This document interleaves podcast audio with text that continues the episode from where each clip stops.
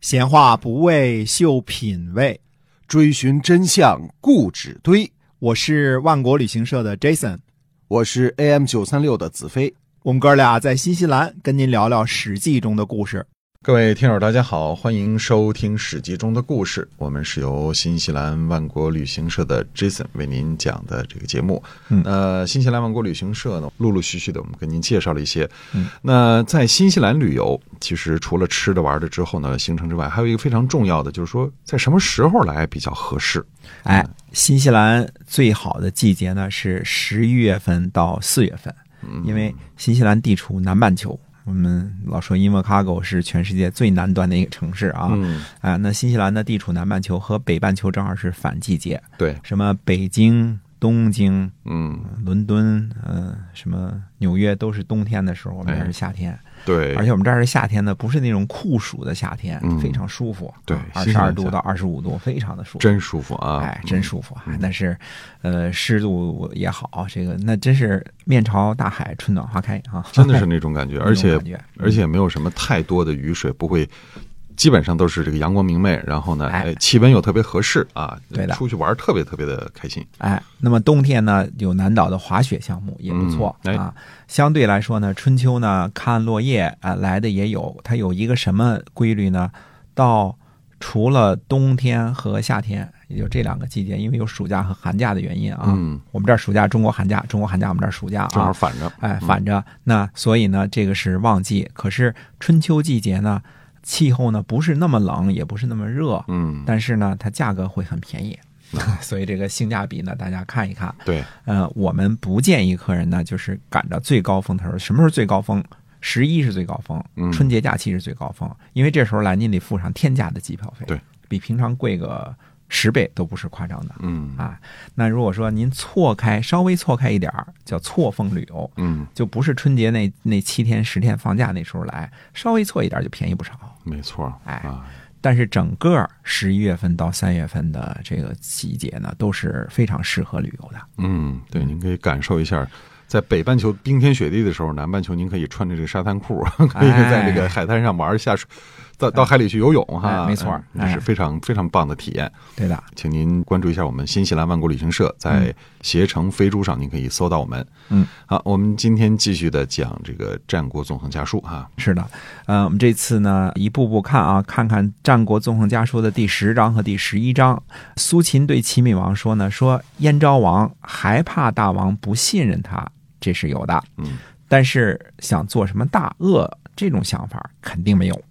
如果燕国大恶，为臣一定会以死相争。嗯不能改变什么的话呢，一定会让大王知晓详情。嗯一定不要听天下那些想破坏燕齐邦交的人的话。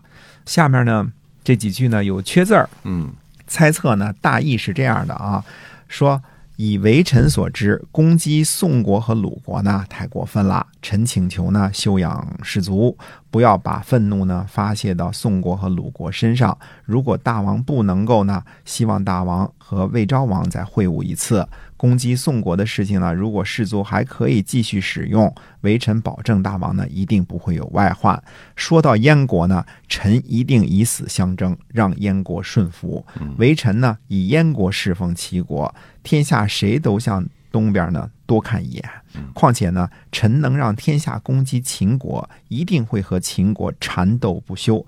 大王想再次攻击宋国而不放过，还是放弃，暂时饶了他？大王您自个儿决断好了。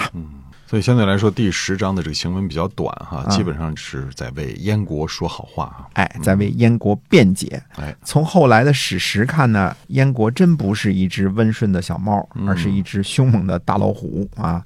苏秦呢一直在给齐闵王灌输的印象就是呢，燕国就是一只小猫啊，哪怕燕国做了什么事儿呢，那不过就是小猫淘淘气而已了。嗯下面呢，我们接着再介绍呢第十一章啊，另外一封信。这封信呢是苏秦从赵国献给齐闵王的，收录在《战国纵横家书》当中的第十一章啊。苏秦呢从赵国献书给齐闵王说呢，微臣已经从燕国来到魏国了。报告一下行程。微臣呢去赵国时听说呢，韩国和魏国攻击秦国的志向没有变更，因为下雨的缘故，才没有尽快进攻。我从凤阳军李队那里呢听到的消息是呢，韩国和魏国合兵一处，赵国就会把全部上党的军队压上去攻击秦国。哦，所以看来这次就连赵国反秦也是很积极的哈。哎，对嗯，五国伐秦的起因就是因为秦国要驱逐凤阳军李队，嗯，所以这事儿就是凤阳军促成的。凤阳军李队说呢，说楚国没有遭受秦国的攻击，不敢去和齐国眉来眼去。齐楚一旦会晤呢，那肯定是齐国和秦国和解了。嗯，他非常不愿意看到这件事情发生，希望大王呢宽恕魏国，再和魏昭王呢会晤一次。赵国的顾虑是呢，如果齐国和秦国再次和解，一定会在东西方称帝而攻击赵国。这两个国家呢都会针对赵国，如果不必和楚国会晤呢，那最好就不必会晤了。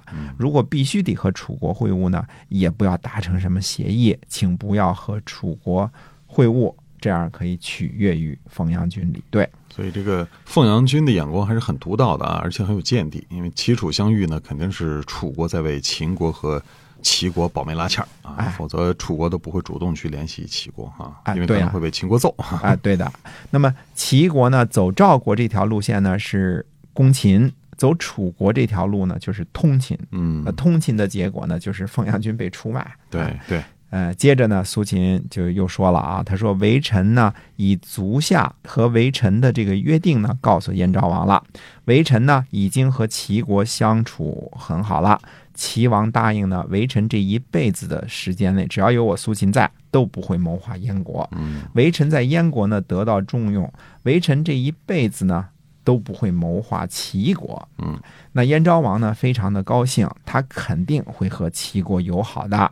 事情无论如何呢都会侍奉大王的，大王和三晋友好会跟随大王，大王和秦国、楚国友好也会跟从大王。看说的多好啊！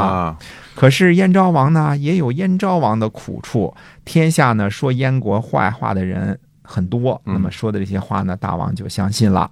像燕国这样侍奉齐国，那可以算是极致了。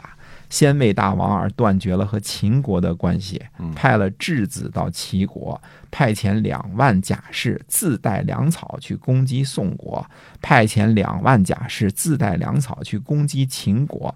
韩国和魏国哪里能够从燕国得到这样的待遇啊？对，呃，燕国呢，该为齐国做的都做了，而大王呢，还是听信那些对燕国不友好的言论。燕昭王心里苦啊，嗯，希望大王呢，为了为臣的缘故，也要安定燕昭王的心。燕齐两国友善，大王哪里还忧患不能得到天下呀？哎，所以苏秦，你看这个说了这么多，其实就是一直在为燕国百般的辩解哈。哎，嗯没错儿，苏秦呢几乎是抓住一切机会， 在齐闵王耳边儿老是煽这个煽风点火啊儿。嗯苏秦呢向着燕国是个公开的秘密，而苏秦对齐闵王说的是呢，我两边都说好了，齐国和燕国呢绝对不敌对。